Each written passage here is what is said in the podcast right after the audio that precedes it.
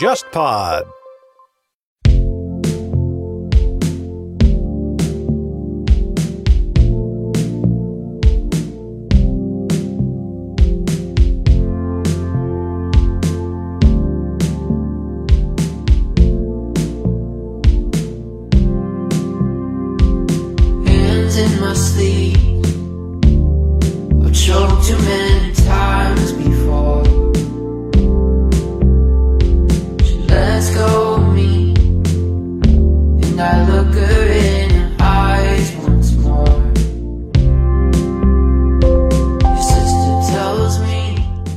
这条路这条路线特别有意思。这个故事是在越南的一个台湾的大物流公司的经理跟我讲的。他说这条路线叫富士康小道，就是说郭台铭吧，他在两千零七年的时候就说他带着富士康的一帮高层，他已经在考虑说，我下一步如果产能还要增加，嗯那我把新的工厂设到哪儿去？那个时候其实三星已经开始到越南去拓展业务了。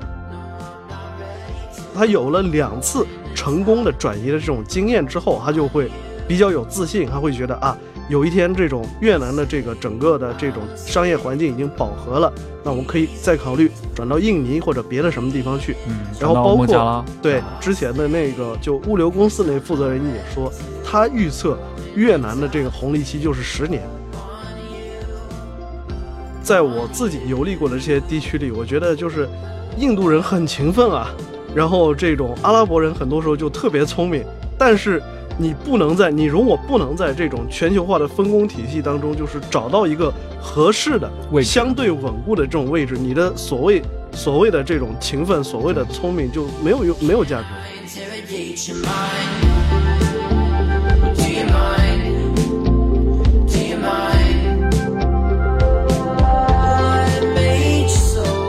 各位好，欢迎收听本期的《忽左忽右》，我是陈彦良。大家好，我是刘怡，很高兴又在忽左忽右的节目当中跟大家见面了。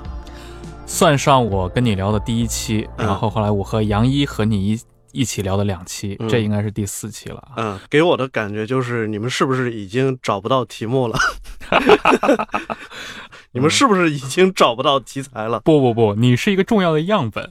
你是一个故事的富矿。嗯啊，我最近其实是在用你们那个三联的那个应用中读。嗯啊，中读里面今年啊，二零一九年三联生活周刊第二十三期，其中有几篇你的报道是嗯你去到了越南，嗯因为你你写的是偏它的产业经济方向的话题嘛。对，曾几何时，越南也是一个啊，咱们中国老百姓听上去很危险的地方。嗯一提到越南，就是瓢泼大雨、丛林密探、对铁血战争。对啊，今天的越南已经不是这样子了吧？就是确实是我们这种中国人吧，对于历史记忆这种东西印象特别深，甚至于它到目前为止还能对我们的这种现实产生非常直接的影响。我就记得一六年的时候，我在白俄罗斯旅行的时候，就是有一天我跟我的翻译开玩笑，我们在白俄罗斯国立大学嘛，白俄罗斯的这个抽烟的比例特别高，成年人中百分之七十五都吸烟吧，所以就好多大学生下了一堂课之后就聚集在校园的一个角落里面，在那儿散烟抽。然后我就在那儿 随机找了二十多个大学生，就问问他们，就说你们对斯大林跟戈尔巴乔夫怎么看？啊就发现就说这些大学生就普遍表示就不太感兴趣。其中有一个还挺有想法的小伙子就告诉我说，我就我们这一代人生下来就是白俄罗斯人，就不是苏联人。我们觉得当白俄罗斯人而不是当苏联公民也还行，所以我们也不关心苏联什么样。还有一个人告诉我说，就是我就觉得我对斯大林还挺感兴趣的。为什么？他说，我觉得斯大林就反正看上去跟现在的就是这些东欧的这政治家不太一样。啊就觉得斯大林好像很特别。然后我当时就跟这个我的翻译说：“哎，你信不信？我今天我回到北京，北京大学门口，反正我也随机截二十个大学生，就让他们评价一下一九四九年之后的中国最高领导人什么样，我能让他们当场打起来。对。那回到刚刚我们说到的那个话题，你嗯写了这啊好几组文章嘛，嗯去到越南，嗯。”当时是一个什么样的原因你要去做这个题目？呃，两个原因，一个是从二零一七年开始嘛，实际上是全球贸易环境有一个非常大的背景的改变，就是特朗普希望重定贸易规则，无论是中美之间的贸易战，还是自己区域内的，像今年日韩之间的这个贸易战，其实都是这种贸易环境或者说是时代精神改变的一个写照嘛。当时我就想说，那我们应该去看看那些因为中美之间的关税战导致它过去的模式不能持续，它现在要到只生产成本更低的一些地方去的这些企业过得怎么样？然后就想到了，其实比较多的就是越南、柬埔寨、印度嘛，嗯所以就说这个我就去了越南。还有一个原因就是我这个我的主编也时常跟我聊起，就说你跑到中东、中亚这些地方去，它跟绝大多数中国人的这种日常生活的这种差距太大了。对，但是东南亚。第一个就是它在历史上可能就有华人华侨的这种社区和这么一个群体，另一方面，就是作为中国的这种邻国，尤其是体量比较小的邻国，它不可能不受到中国无论是这种经济、政治这种影响力溢出，是第一个第一个时间会反映到它的邻国上面。其实去年做去做印度那个报道的时候，就一定程度上就有这种意识，就说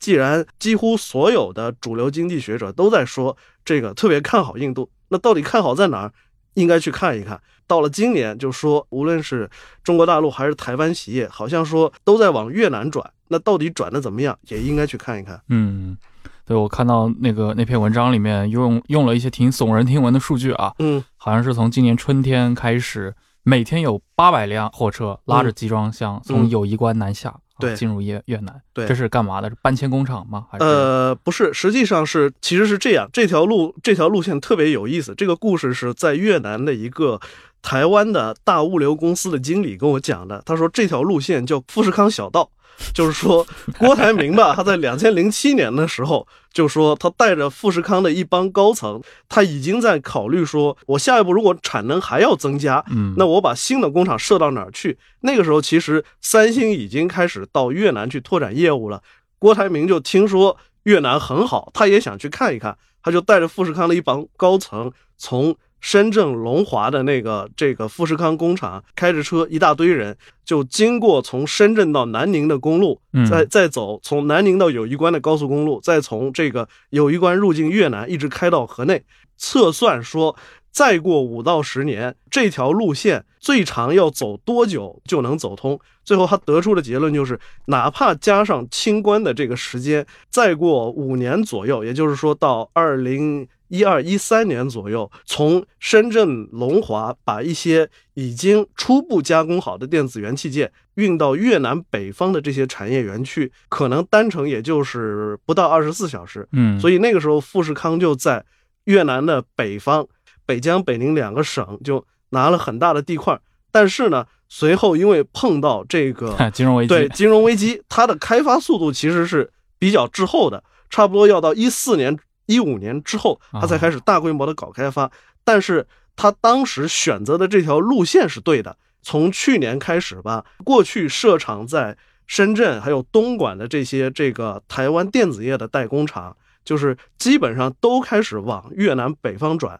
把最终组装的这道工序移到了越南。但是他们有很多初步加工的电子元器件还是在深圳完成的。嗯从深圳完成之后，就从深圳装车，走陆路运到越南北方去，完成总装之后，然后走越南往美国方向出口。回避这个关税的考虑嘛，对，确实就是从中国出口变成了从越南出口。，对，当然一部分情况也是因为就是中国的人工和土地成本就一直在上涨嘛。嗯，从这个是一个长期因因素，短期因素就是因为就是美国可能对这个中国出口的电子产品增加关税。嗯，零七年郭台铭当时在考察越南北部的这个呃产业的时候，当时越南人的工人的工资就已经只有广东工人的几分之一。三分之一左右，差不多是，嗯，哎，从这个角度上来说，那越南它其实原本它并不是一个，比如它过去它也不是四小龙，也不是四小虎嘛。嗯其实即使在东亚或者嗯东南亚里面，它也不属于一个特别冒尖的这么一个啊学生啊。嗯，但是好像最近几年大家觉得他好像在承接这个产产业转移这个事情上表现的特别突出，是不是某种程度上就是和它的地理位置和中国是紧密接壤是有关系的。肯定是这个直接相关的。当然，越南本身它有它的优势，就是说国土的形状是一个长条形嘛。对在它的东侧差不多有二十多个比较好的这种大的港口，对于一些这种运输周期要求这比较不是那么迫切的这些，就比如说最早转移到越南去的这部分产业，就是纺织、成衣、制鞋。它对于交货周期的要求不是那么迫切的，嗯，所以就是你在越南本地这个做好之后，你可以就是直接通过海运出口，成本比较低嘛。电子元器件就不能这么干，电子元器件现在可能就是说通过这个中国来出口，因为就是越南的等于说是这种呃空运的日均货运量就达不到那种需求。实际上反过来讲，就是说越南的这种整个的劳动密集型的代工业的兴起，跟过去中国的东南沿海也没有什么本质区别，都是先从衣做衣服、做鞋子这种附加值最低的开始着手，然后接下来就你可以做一些这种更复杂的，比如说，就我所知，相当一部分日本品牌的摩托车现在基本上是改在越南生产，甚至于哈雷和杜卡迪的一部分这个车架也在越南代工。再接下来就是它可以做电子代工业，虽然量不是很大，但是越南也能做一些高端的医疗器械，就这些东西了。嗯，刚你提到一个事情，就是越南的那个海岸线上有二十多个嗯重要的山港。嗯我看到你在那篇文章里面，其实括弧里面就提了一下嘛，这个好像、这个山港的数量在东盟国家里面好像是位居前列的。嗯，对对，啊，但这个我就很好奇啊，从因为从越南的从海岸线长度上来说，越南的海岸线长度在东盟国家里面应该也不算太突出的。嗯你像印尼也好，或者马来，甚至是菲律宾也好，他们嗯为什么会越南的这个重要的商港反而数量会这么多？有什么历史原因吗？历史原因可能就谈不上，但是这个越南就是它的这些商港的好处就是，呃，它基本上都处于中南半岛的整个东海岸。也整个东海岸的话，就说越南的这些港口的话，就说它的水文条件就比较一致。还有一个好处就是，中南半岛这个东海岸就差不多恰好面向穿越了马六甲海峡以后，然后就是经南海北上到中国，再经哦这个中国和日本驶向北美的这些航线，它基本上能跟它直接连通。所以就说在距离上，离这一条全球主要的物资和原油的流散线路是非常之近的，它可以无缝接入这个比较大的全球航运系统。确实，对 如果是菲律宾的东面，它面向直接面向西北太平洋，对它要走这条航线，那还要绕一大圈。对，嗯对，我觉得挺有意思的。嗯。呃，刚你其实提到了，就是越南它本身，它过去可能承接的都是一些比较简单的嗯。呃纺织品，嗯，或者说一些服装呀、鞋呀的生产，但现在它的好像它的其实其实就是说，这个也是就绝大多数后发国家嘛，或者说我们如果用那个赤松让的那个雁行理论来说，现在基本上就是就是亚洲的这种雁行顺序的传递到了第三或者第四个阶段。讲一个大家最熟悉的，如果就是说大家像买耐克、阿迪达斯，包括像现在买 Zara 这种，你可以从它的成衣的出产地的这种变化来看到亚洲低端劳动密集型产业的这个转移嘛。现在就说你买到中国出产的已经不是那么多了，嗯现在比较多的是像孟加拉、孟加拉印度、柬埔寨、越南、印尼都是比较多的嘛，甚至包括现在还有像土耳其的，就这些，其实也都是这种，就是这么一个这种变化顺序。其实反过来讲，就是说转移到越南去的这些企业，也有很多过去都是在中国的东南沿海，在广东、福建这些地方就开设工厂的。那他们转移产能转移到越南去之后，在广东和福建的这些工厂可能相应的就转型或者说是关闭了。也就是说，你刚提到了啊，吃松药的雁行理论，嗯也就是啊，雁头一般就认为在亚洲的话，可能就是日本对，啊，那雁身的话，可能韩国，可能像中国，就是四小龙嘛。对对，啊、那么到了燕尾，现在嗯到了燕尾这个阶段了，也就是一些传统的四小虎国家，嗯对，还有包括像越南这样的一些国家，嗯像这类的产产业转移过程中，我其实很好奇的是，因为我们都知道最近一两年嗯。开始了，呃，国际的经济形势有些变化嘛，尤其是像你刚提到的关税问题，包括像贸易战的这个问题，对，它会不会让，比如说让越南在短期内会有很多，因为啊、有一些产业它其实不太像纺织那样，它是一个嗯。非常重高周转的行业，那如果嗯。它会不会有这样的一些投资被短时间内被转移到了越越南北部？这个是应该说是非常多的，有而且他们的当中的这个大头可能就是广东东南部，呃，有一些企业它可能从好几年前开始，就像我说的这个郭台铭，他从零七年开始他就在考虑嗯要不要把一部分产业转这个产能转移去越南，但是就说考虑到这个事情的短期成本还是挺大的，他可能一直没下决心。现在 这个压力一下子来了，就反而促使他下定了这个决心，就说那我一定要过去。当然，当然还有一部分呢，确实是恐慌性心理造成的，因为确实有这么一个情况。我这次去越南之前，我先跑了一趟广州，在广州见了一些面向北美市场做出口的中低端制造企业的这么一些企业家，跟他们吃了吃饭。是中国本地的对对对对，就跟他们吃了吃饭，而且他们基本上都是做北美和欧洲市场的，就聊了一聊，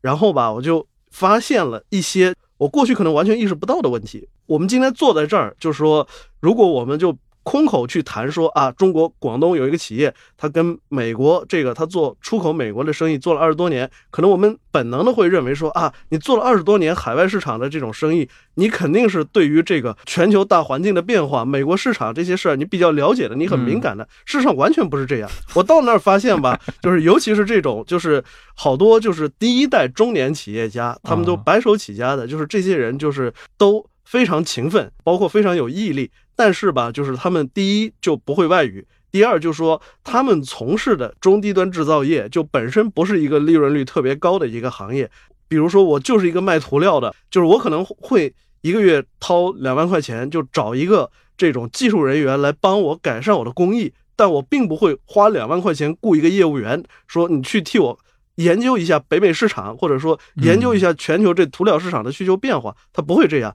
他们一般而言就是这种，尤其是体量不大的企业，他们可能就最近二十年来就是通过一两个这种专门跑外贸外贸公司的这种业务员去跟他们的北美客户对接，他从来也没见过这个美国人，他一直是通过这个业务员去跟这美国人打交道。我明白你说的这种情况。他也不认识这个美国人，他对美国市场一无所知。但是这个业务员帮他找到这美国人，这美国人十十年以来一直给他付款，一直非常及时。他也没有兴趣去了解美国市场会怎么样，嗯美国换了个总统会怎么样，他只知道只要他这个客户的信誉不出问题，这个生意就可以一直做下去。现在很多时候他们转到越南是什么原因？就说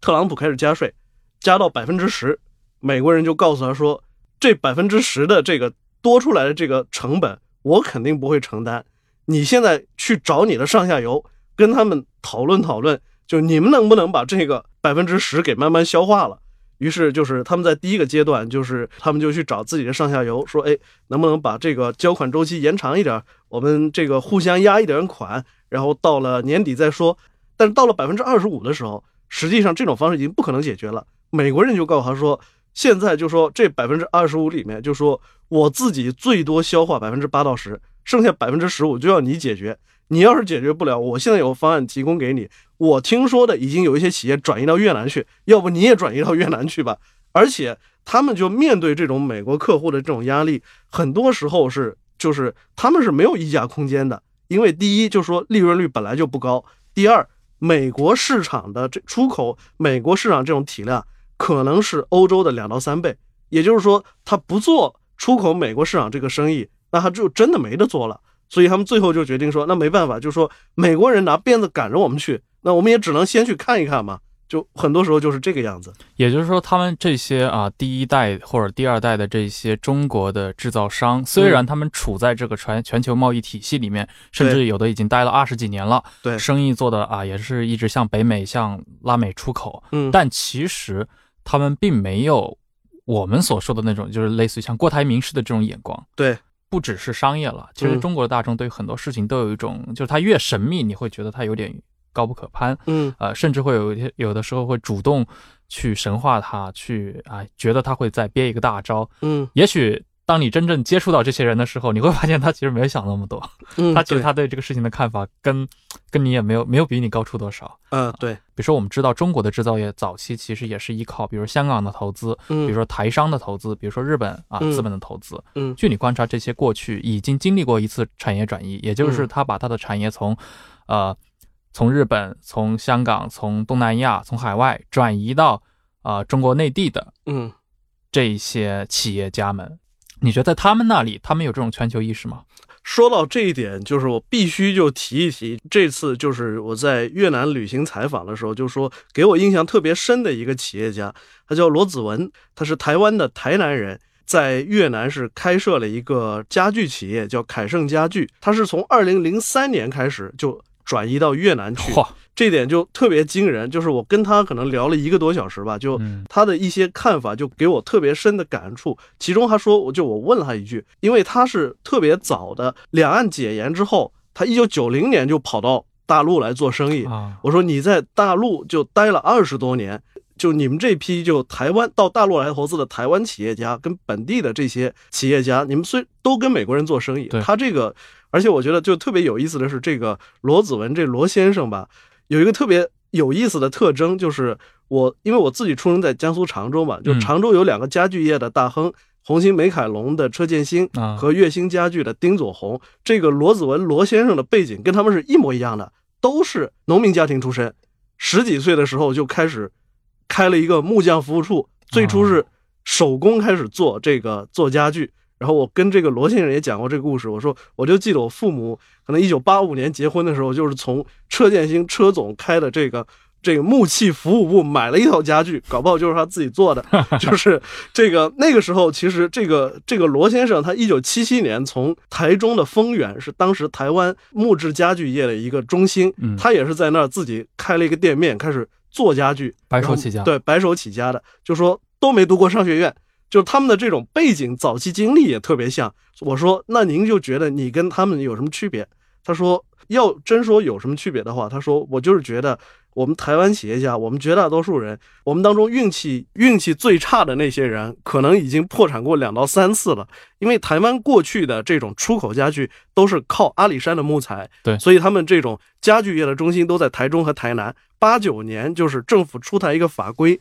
就是说不准砍伐森林木材用于家具的制作，所以就说从那一年加上那个广场协议之后，台币跟随日元升值，台湾的出口家具业在八十年代末遭受过一波毁灭性打击，嗯，他们接下来才会想到跑到中国大陆来。到了中国大陆来的很多这种台商企业，在九七年到九八年亚洲金融危机当中 又受一波大损失，包括零八年可能又受到一波冲击，所以就说他们真正的体会到了这种规律的规律、规律，还有特别是周期，他们周期意识特别强，嗯。可怕了之后，就开始就是会特别有那种未雨绸缪、预先打算的这种意图。这个罗子文先生他为什么想到就是说要把他过去在深圳龙华的工厂搬到越南去呢？就是两千零三年的时候，美国国内就第一次出现了针对中国出售给美国的木质卧放家具的第一次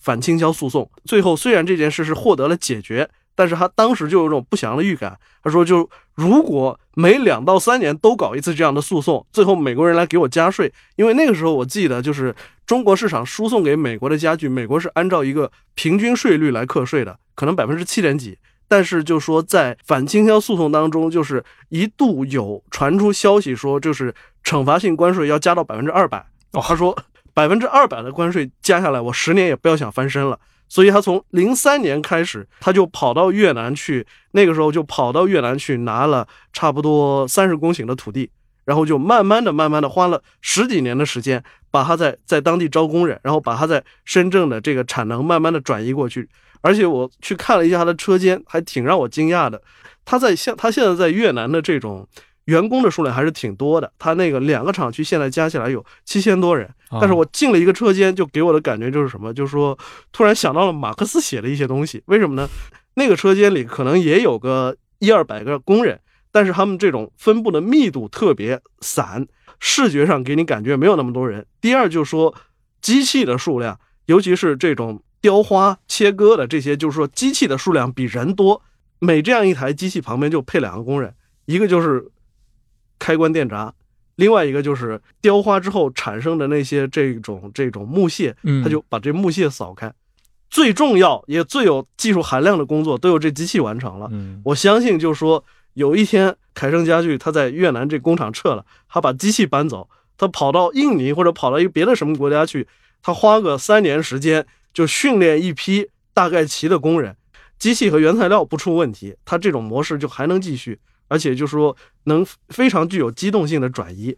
当时他就跟我说，他就觉得这批台湾企业家跟中国企业家最大的区别是，他说中国大陆的这些企业家可能在最近三十年之内，就是没有真正意义上的经历过失败。他们一直在吃红利，对，而且就说不仅没有经历过失败，他们他们所认为的那种成功的模式，基本上都是这种非常统一的，就是打价格战。嗯，就是说，其实，在越南市场上，就这我这次还采访过一个摩托车生产厂家，就是我前面说的，他现在代工杜卡迪和哈雷的这个车架，他们也是在二十一世纪初越南的那个摩托车战争的那个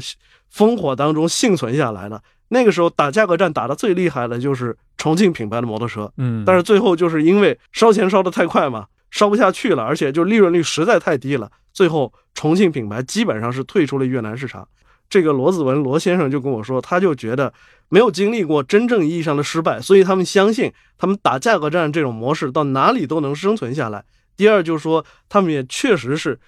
认为广东的这个无论是这种人力资源还是经商环境，他们很熟悉，他们就不愿意，哪怕这个人力成本和地价一直在上升，他们考虑来考虑去，还是不愿意舍弃这样一个他已经熟悉了的这种环境和模式，是真的要到。美国人拿着鞭子开始在后面抽他们，逼着他们走，他们才会想到说啊，我要离开。得等到百分之二百关税那天来了。对对对对，而且还有另一个问题，就是说，当然这些企业家他们他们怨言也很多，就是有一些是没有办法写到稿子里去，因为有的企业家就说跟你吃了个饭，跟你喝了个酒，就是什么苦水都给你吐完了，最后告诉你说这你不能写啊，这个不能让政府看到啊。就是有些人跟我抱怨说啊。现在政府每年还在考察，说啊，我们这点引进了多少外资，今年引进了多少外资，境内的这个企业就是在我们辖区之内的企业创造了多少就业岗位。然后我现在要告诉他说，我明天要把我这个一万人的工厂给搬到越南去，我要把这个厂区给关了，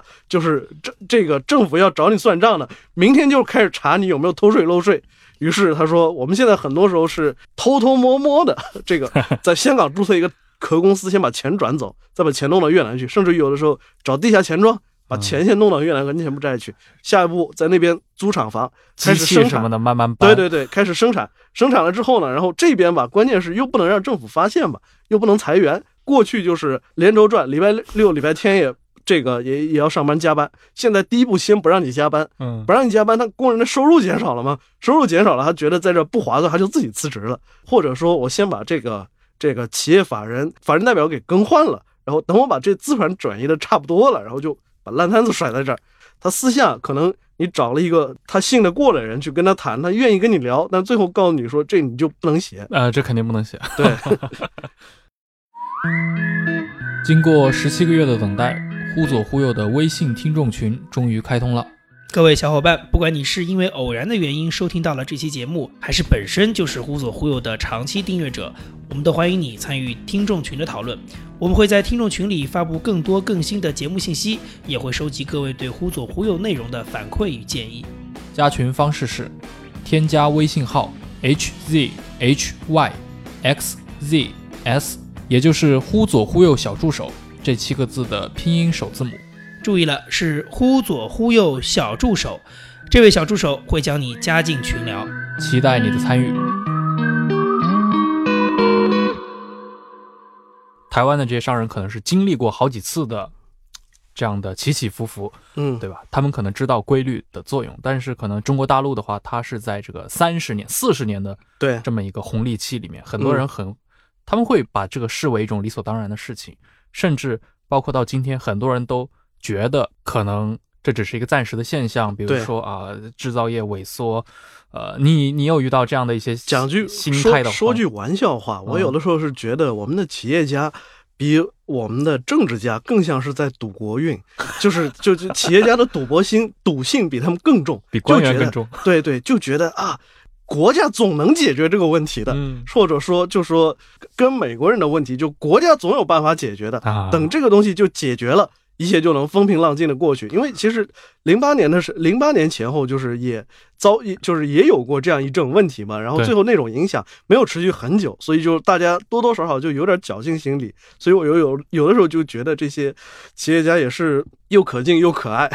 一方面，他们对于他们就是长跟他们合作了十几年、二十几年的客户，以及他们面向那个市场就一无所知；一方面就是他们很认真的，天天在看新闻联播，天天看人民日报，但是最后得出的结论还是一致的，就是说反正这国家肯定能替我们总有办法解解决的。对，国家肯定能替我们解决这个问题。嗯那我们现在就就先忍着呗。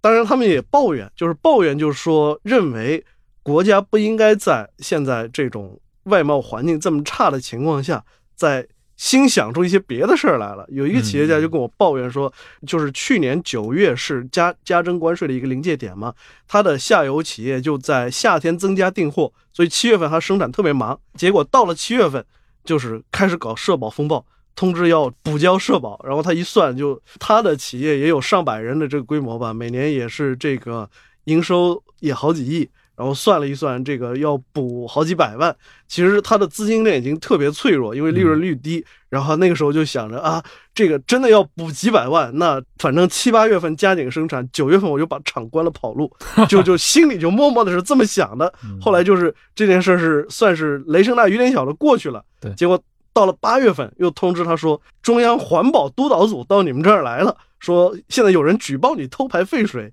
于是这个环保督导组一共五拨人，来了三百多人，然后就白天就来查你的各种文件，晚上就还要来检测你有没有偷排废水废气。然后他说，基本上就说七八月份交货期最紧张的那个时间段里面，反正就是半停工状态，等着领导来检查。等领导走了，就觉得这问题解决了。过了两个礼拜，督导组来回查，于是又来了三百多号人，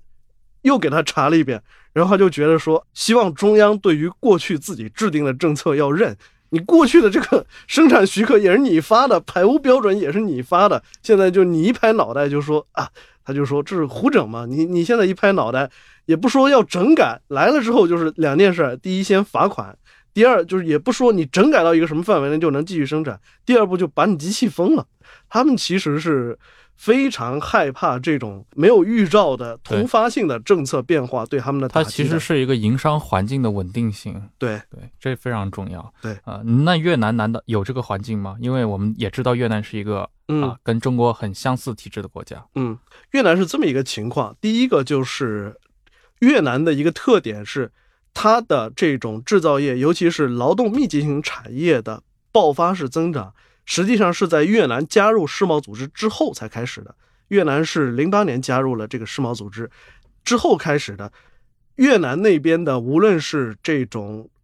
针对工人权益的这种法规和规范，还是说工会的力量，都比中国这边要强。因为中国等于是在制造业有基本上已经发展了二十年左右之后加入了这个世贸组织，越南是在加入世贸 WTO 之后才开始这种有个劳动密集型产业的大规模的这种增长，很多意识或者说是这种很多条件从一开始就是呃从一开始就成为它的这个产业的一部分，包括说进入这个环境的这种外商、都必须去适应。最典型的就是第一就是越南人不怎么加班。基本上不加班，哦哪怕你给他订立了标准明确的加班工资，他可能最多一天加两到四个小时，他就不干了。周六周日就坚决不来，但是他工会权力很强大。第二个就是说，越南政府是一直有一个全国的最低工资标准，而且就说是跟随越南的整个经济形势和国民收入的变化，是每年公布、每年调整的，调整的幅度还非常大。这么看来，越南还倒还真是一个社会主义国家。对，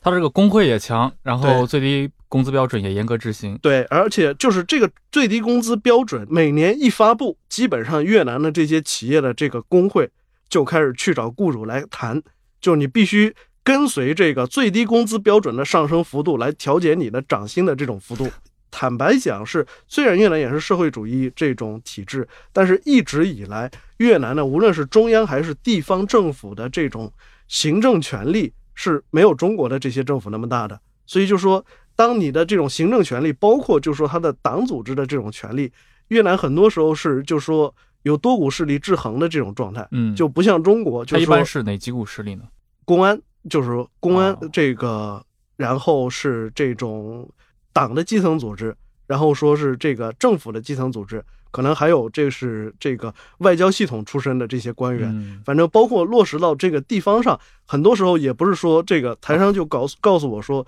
很多时候你也不是说你搞定了省长这个事情就能解决的。省长可能确实能签发一个命，就是签发一个命令说，哎，这块地批给你了，你未来若干年之内你可以在这个地方建厂。但是比如说涉及到这个排污，涉及到包括说你这个厂区要造要从本地招工这些问题，你也要跟。本地的，比如说这个社区居民等等这些，你要跟他们去谈。包括在最近几年，就说越南其实也有本地民众去抗议外商工厂的废气和废水排放的这么一些事件。在这个过程当中，民间的自治组织是发挥了非常大的作用的。所以越南它其实并不是就是只有一种力量来把它统管一切，对它其实还是有你刚刚说到像公安系统、像外交系统，甚至这种社区居民，甚至像工会，对它其实是有自己独立的力量的。对，所以他们就认为说，在越南的好处就是你前期你在投资设厂这个阶段，就是这个很多很多事情你要亲自去谈，嗯而且就是说很繁琐。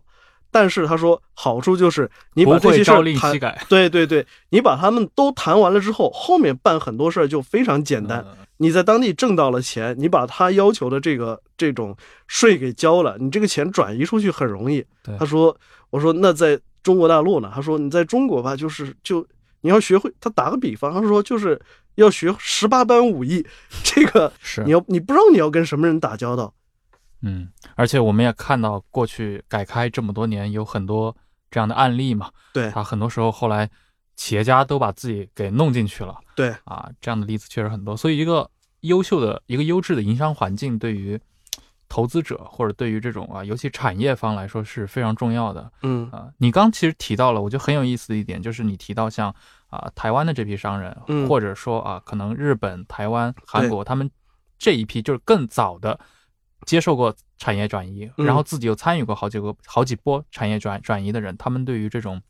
嗯产业转移的一个概念是深入骨髓，他们会知道。中国内地它有三十年的、四十年的红利，但是我时候到了，我该走了。对，这次就是在越南碰到的好几个台上都说都都说，就是并不存在永远的福地这种东西。嗯就是说，因为资本有它的天然属性，所以我我为什么说我觉得我很佩服这个，我很佩服这个罗子文先生啊，啊就是他也没有受过很好的教育，但是就说他从他朴素的认知里边，就是总结出了很多跟马克思水平很接近的东西。他说他就是觉得，就是资本因为它的逐利属性，它不可能永远待在同一个地方，它一定要在往上升空间更大，包括这种各方面成本更低的这样一个地区所转移。更像一个游牧民族。对，所以他说他觉得说他有了两次成功的转移的这种经验之后，他就会比较有自信，他会觉得啊，有一天这种越南的这个整个的这种商业环境已经饱和了，那我可以再考虑转到印尼或者别的什么地方去。嗯，然后包括对，之前的那个就物流公司那负责人也说，他预测越南的这个红利期就是十年，嗯，然后他用的那个指标也非常的很有说服力。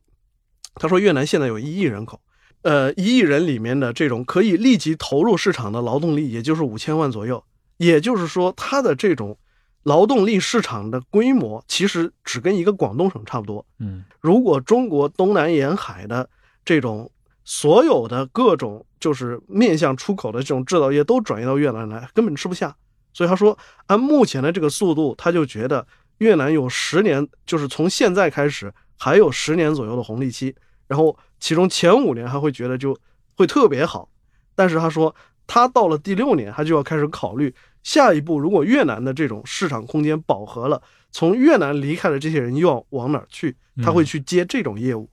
那相应的呃，从中国内地从广东转转移过去的这些企业家在思考什么呢？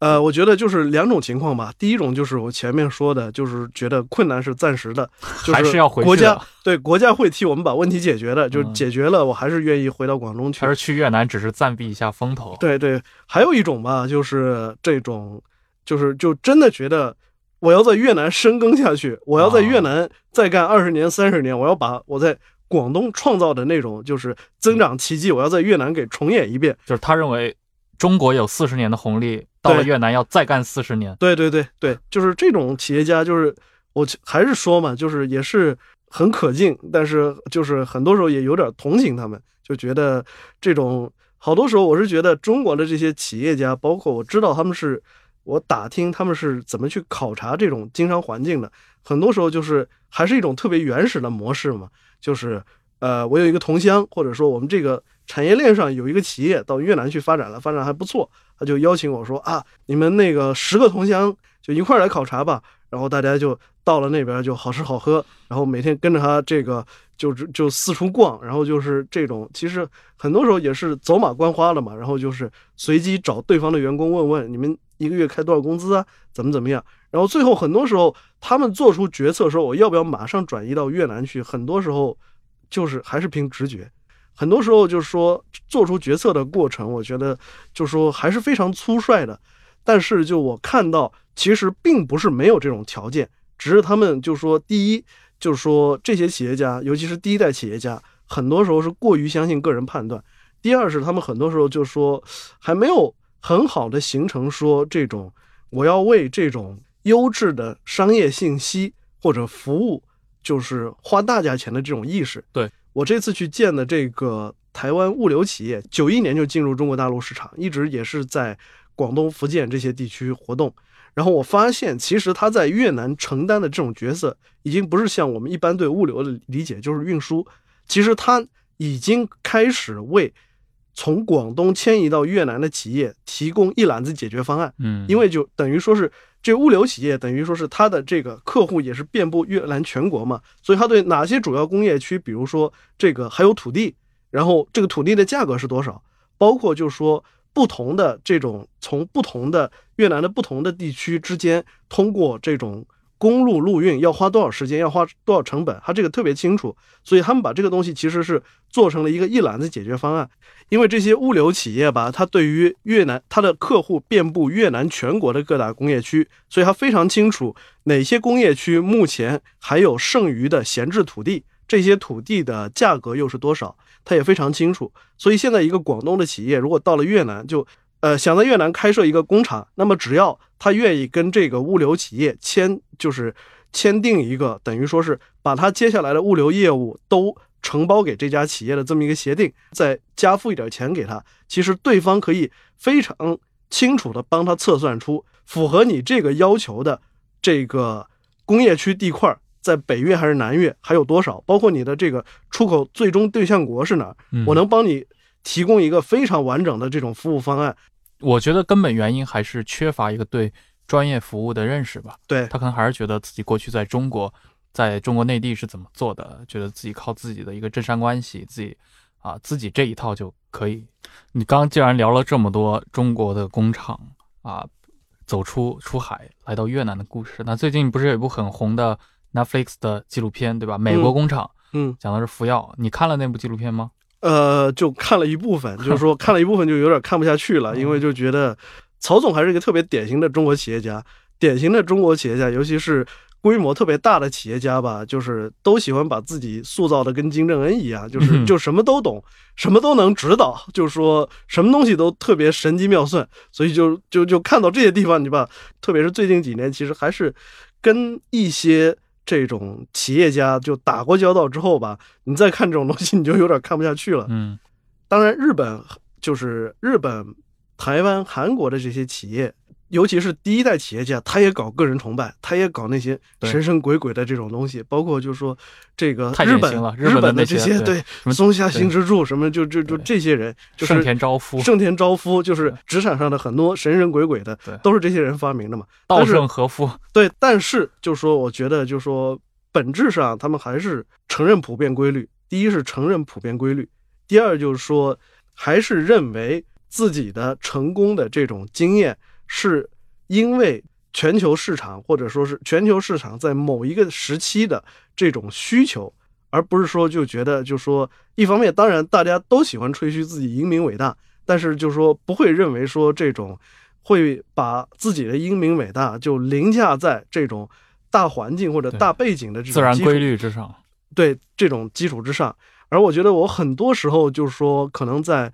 中国的企业家，尤其是第一代企业家身上，就说很多时候就把两点给倒置了嘛，就容易觉得说这种哪怕是抓住了这种机遇，那也是因为我洞察力牛逼，我能够审时度势，就我能看出这个东西来，就归根到底就是还是你们要承认我牛逼。更多的时候，其实还是要自己亲身去经历过。对，包括刚刚提到像日本企业家，其实他们中间也有很多人在八十年代也不相信这一套，也认为日本能够永远永远的繁荣，对吧？那最后他们就吃到了苦头，比如说嗯像八百万、对，像西武集团嗯，啊这些公司都是曾经是庞然大物，后来轰然解体了。对，对我觉得你在越南看到的这些也是这个时代很重要的一个侧影。嗯，而且它对中国的老百姓的生活其实息息相关的，因为毕竟越南只是一个中等国家，嗯。像刚刚说到的，它其实它能提供的产业工人工人也就相当于广东省，对。啊，但是最终的话，也许这个产业结构在未来的十年会真正的影响到我们每个人的生活。嗯，对，就我我很我印象很深刻，就是我看到最后的话，呃，就是服药的美国的那个工厂，就看那个纪录片嘛，美国工厂。看到最后就是啊，福耀美国的一个负责人就在给曹德旺解说，说我们这边的岗位啊，这几个位置的工人要去掉，就是他们在慢慢用自动化来实现这一点嘛。嗯其实你反到中国市场的话，像大量的一些啊劳动密集型的产业，就是嗯刚刚你说到那种清理木屑、对，开关按钮嗯啊这些产业上的工人，未来也都是会大量会被替代掉的。嗯但是实际上，你把时间轴拉长一点，这种事情过去两百年就一直在发生，从英国的工业革命工业革开始命开始嘛，啊，人的劳动就不停的在被取代，嗯对吧？所以我觉得我们这个时代确实一个就是进入了一个终身学习的时代，另一个嗯就是我们在全球化的浪潮中，我们曾经是这个浪潮的受益者，嗯但是因为受益的时间太长了，我们理所当然的把它当成了我们自己本该得到的东西。嗯，对就，是中国从七十年代繁荣起来，然后大部分人你是八零年代，那很多人现在九零后、零零后，对吧？嗯他们可能会认为这个时代是一直会下去，但是现在的状况是很可能，我们也不知道未来会变成什么样子。对啊，就是在我自己游历过的这些地区里，我觉得就是印度人很勤奋啊，然后这种阿拉伯人很多时候就特别聪明，但是你不能在你容我不能在这种全球化的分工体系当中，就是找到一个合适的、相对稳固的这种位置，你的所谓所谓的这种勤奋、所谓的聪明就没有用，没有价值。对你的人口数量也好，你的人口质量也好，如果不能被纳入全球化的这套体系，对没有一个合适的、稳定的岗位给到你的话，其实这些都是没有意义的。对对，嗯，好，那非常感谢刘怡今天给我们带来了他在越南的见闻，这个跟之前几期还是很不一样啊。呃，如果有人没有听过刘怡老师在中东啊、包括在阿富汗见到西克马蒂亚尔将军，包括在呃叙利亚目睹 IS 最后衰亡的故事，大家可以去听一下我们的第四十八期、四十九期，以及更早一点的啊、穿行中东腹地，那应该是第十九还是还是二十九期，我都忘了啊，可能二十七期吧。啊，大家可以去搜一下这个题目，也都是非常精彩的几集，我认为啊，也希望刘怡能够在今后我们规划的这些节目里面贡献更多的自己在世界各地所亲眼见证到的经验。好，那感谢各位的收听，我们下期再见。嗯，各位听众朋友们，再见。